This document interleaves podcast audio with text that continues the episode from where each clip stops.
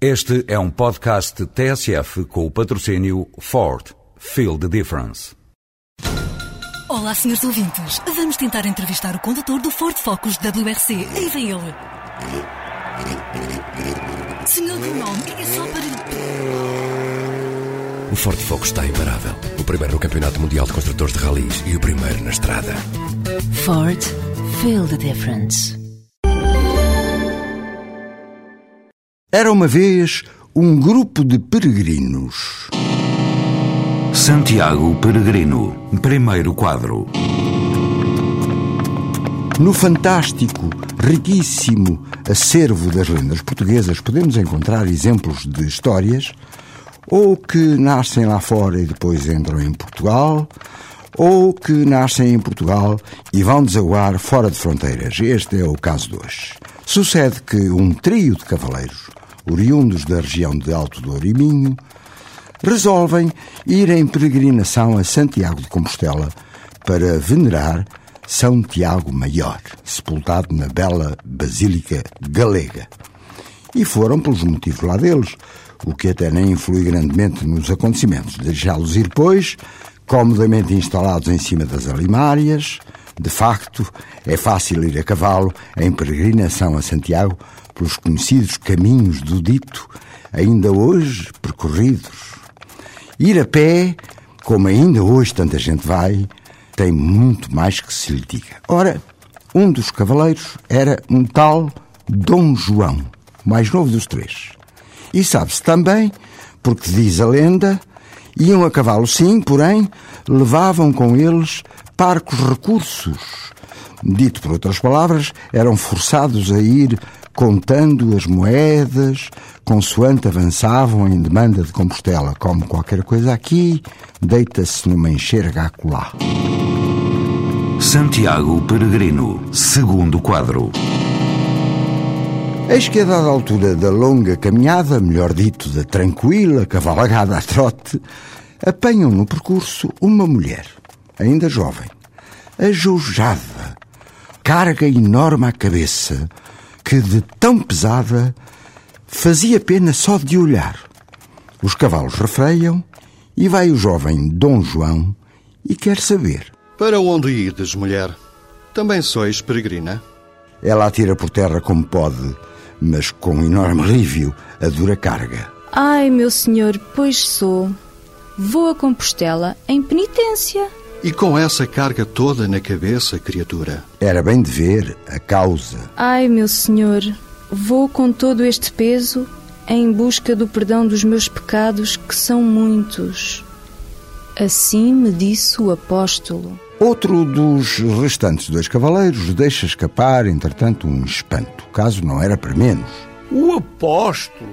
Qual apóstolo, mulher? Senhor, não sei dizer-vos bem, mas era um apóstolo.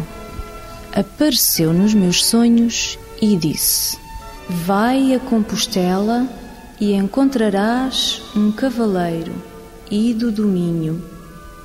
E o cavaleiro vai te ajudar. E assim aconteceu, cheio de bondade, Dom João desce da montada e propõe delicadamente à penitente criatura. Pois bem, mulher, colocaremos a vossa carga pesada sobre a minha égua.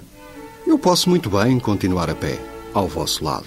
Ah, que o apóstolo vos abençoe, bondoso cavaleiro. E deste modo prosseguiram o caminho de Santiago. Santiago Peregrino, terceiro quadro.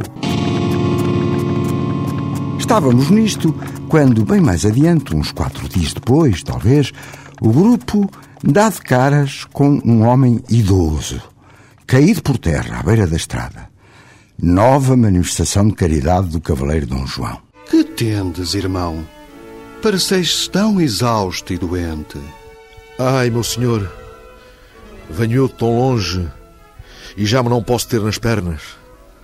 Eu que tanto desejava poder chegar a Compostela para venerar São Tiago, grande pecador como sou. Dom João reagiu de pronto, arquitetando uma forma de ajudar a criatura. Os outros acharam que era caridade a mais. Companheiro Dom João, urge chegar a Compostela. Fazei o que entenderdes.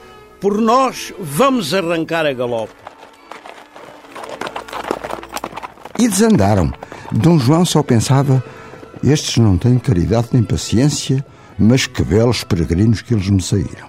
Ao mesmo tempo que dava voltas à cabeça sobre a forma de resolver o problema. E o problema é bem fácil de ver qual era. A limária, já bem carregada com a carga da mulher, o que fazer com o pobre velho, ainda por cima doente e tão fraco das pernas. E veio uma solução de recurso. Dizei, bom homem, importais-vos de seguir de bruços sobre um cantinho do lombo da minha égua, enquanto deitais a mão à carga desta mulher, para que não caia? Meu senhor, que o santo vos abençoe pela vossa bondade. Assim eu seja capaz de fazer com que a carga não caia no chão. Não vos afligeis. Eu trato de levar o animal pela trela. E assim se fez. Santiago Peregrino, quadro número 4 e último. Para abreviar que o tempo não perdoa, conseguem os três peregrinos alcançar Compostela e, em lá parando, logo Dom João avista os outros dois cavaleiros, que, claro, tinham chegado muito antes, e encaminha-se para eles, até com a intenção de os reverberar por terem sido assim tão distantes e egoístas perante a miséria alheia. Até que enfim, bem-vindo a Compostela, amigo Dom João. Mas que é dos que teimastes em ajudar que os não vemos convosco? Dom João vira a cabeça para trás, ainda trazia a égua pela reata e, surpresa das surpresas, não via ninguém. Mulher, o homem velho doente, tinham pura e simplesmente sumido da vista dele. Ora, talvez se tenham misturado com toda esta gente que procura entrar na Basílica a fim de passar diante do túmulo de Santiago. Porém, ouviu, vinda do meio da multidão, uma voz perceptível, levantada por sobre o luar dos peregrinos, voz misteriosa, misteriosa e longínqua, que dizia: João, carregaste-te aos ombros os teus pecados, mais os meus e os daquela mulher. Com o meu bordão em que te apoiaste enquanto caminhavas ao lado da montada, afastei todos os demónios que possam querer chegar-se a ti ao longo da vida.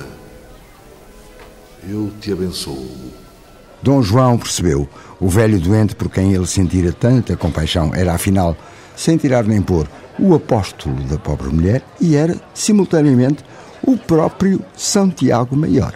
O mesmo que repousa para sempre naquela tumba, ornada de flores, sob o altar-mor da Basílica de Compostela. Nem mais, nem menos. Moral da história: a verdadeira bondade vale muito mais do que o dinheiro.